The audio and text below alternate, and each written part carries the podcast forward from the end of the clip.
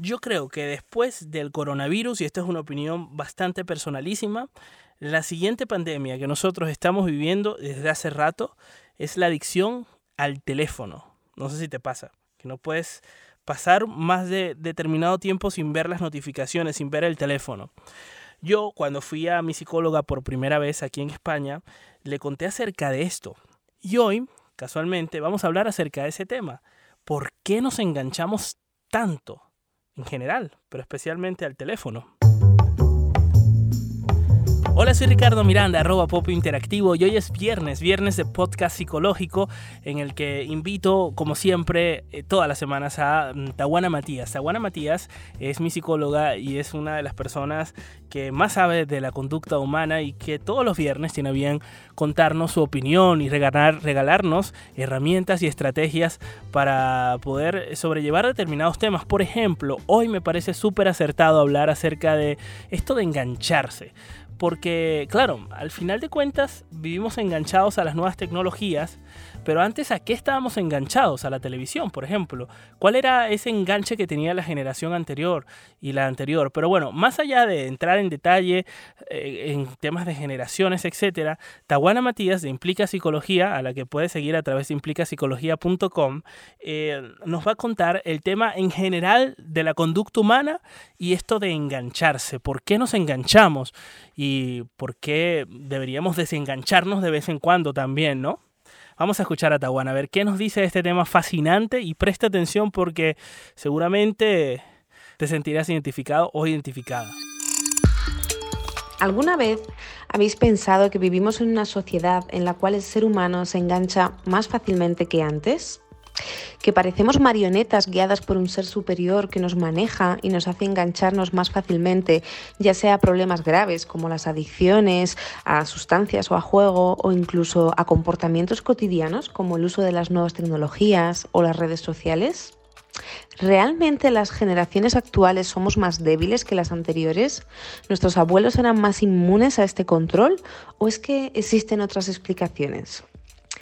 La realidad es que existe una explicación detrás de por qué nos enganchamos a las cosas y creo que en los últimos años ese enganche ha aumentado, no porque seamos más débiles, sino porque los profesionales que se dedican a entender, a predecir y a controlar el comportamiento humano trabajan en estas empresas para conseguir que conductas como jugar, subir fotos a Instagram o a Facebook o ver vídeos en YouTube sean incrementadas y mantenidas en el tiempo.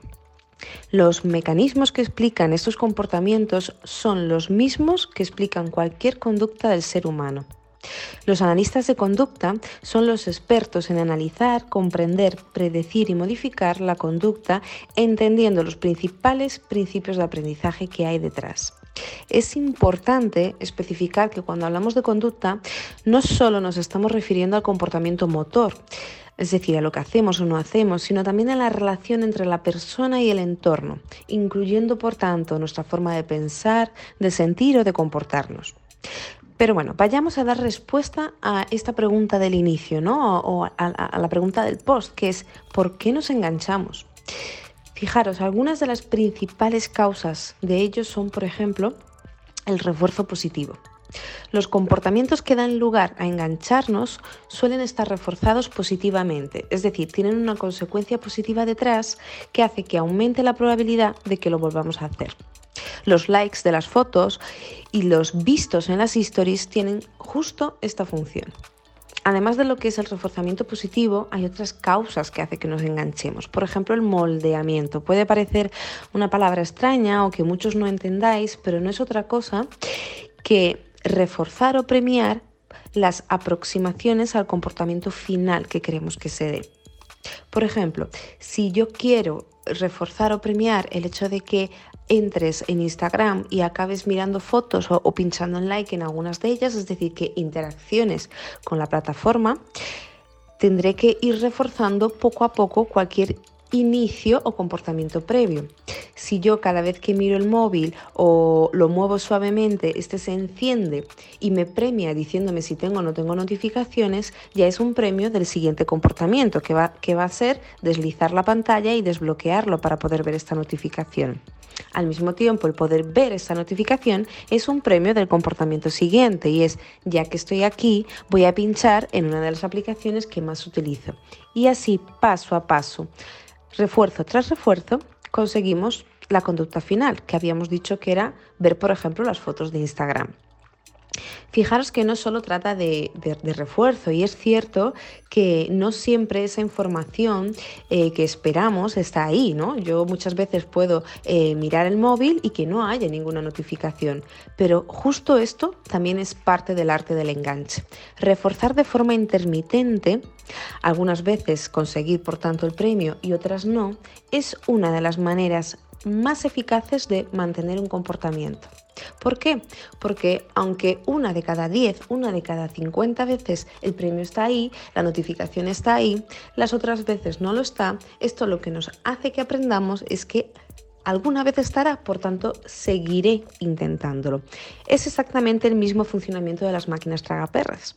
Aunque yo apueste, si gano una de cada 100 veces es suficiente para que me enganche y siga apostando. Por otro lado, también está la importancia del bajo coste de respuesta, como llamamos en psicología, sobre todo desde el punto físico y económico. ¿A qué me refiero con esto? Los comportamientos los cuales suelen hacer que nos enganchemos son comportamientos que no nos cuesta mucho realizarlos. No es como salir a correr, hacer un maratón, sino que un solo movimiento de nuestro dedo con este movimiento ya obtenemos un premio, que es justo eso, ver esa notificación, ¿no? O jugar, o darle a una máquina de tragaperras con un dedo y ver si conseguimos o no conseguimos ese premio. Además, actualmente la mayor parte de las cosas que enganchan suelen ser gratis, no sé si os habéis dado cuenta. Por eso el coste económico ya no es un problema. Esto es debido a que el producto realmente somos nosotros. Si queréis saber más sobre este último tema que acabo de comentaros, de que las personas como producto, os animo a ver el documental de Netflix El dilema de las redes sociales y también a escuchar el podcast de Ricardo que se llama Ay Dios mío, qué dilema, debo cerrar mis redes, porque ahí podéis entender un poco más cómo las personas nos hemos convertido en productos más allá en que en compradores. Por otro lado, hay muchísimas razones ¿no? por las cuales nos enganchamos desde el punto de vista psicológico, pero otra de ellas es que aumenta la probabilidad de que nos enganchemos el hecho de que las empresas conocen nuestros gustos. Una de las claves para poder reforzar una conducta es saber qué es un reforzador para cada uno de nosotros. Lo que puede ser un premio para mí puede no serlo para ti. Por tanto, es importante conocer los gustos de las personas para que ese reforzamiento sea correcto. Esto también se utiliza para empujar a las personas a aumentar el comportamiento previo que queramos. En psicología es lo que también llamamos discriminativos de una conducta. Os pongo ejemplos. Instagram, Netflix y otras muchas empresas lo utilizan haciendo que en nuestra lista de películas o series aparezcan las que están relacionadas con las que hemos visto previamente. Igual que si le damos a explorar en Instagram aparecen fotos o vídeos similares a los que más likes hemos dado o más tiempo hemos permanecido observándolos. Obviamente estos cálculos los hace un algoritmo a día de hoy, pero somos las personas, los analistas de conducta, los que entendemos qué es necesario utilizar para poder justo aumentar la probabilidad de que esos comportamientos se den y por tanto enganchar a las personas. Estas son algunas de las causas que hacen que nos enganchemos. Podría estar horas explicando todas las posibles causas que hay, pero este no es el objetivo de hoy y, mucho menos de este podcast. El objetivo es ayudaros a entender que nos comportamos por un motivo, es decir, por una función. Ser conscientes de qué está reforzando y manteniendo nuestras conductas es el primer paso para ayudarnos a controlarlas. Os animo a que la próxima vez que cojáis el móvil analicéis si estáis haciendo estos comportamientos que os he expuesto y recordéis por qué lo hacemos. Ánimo.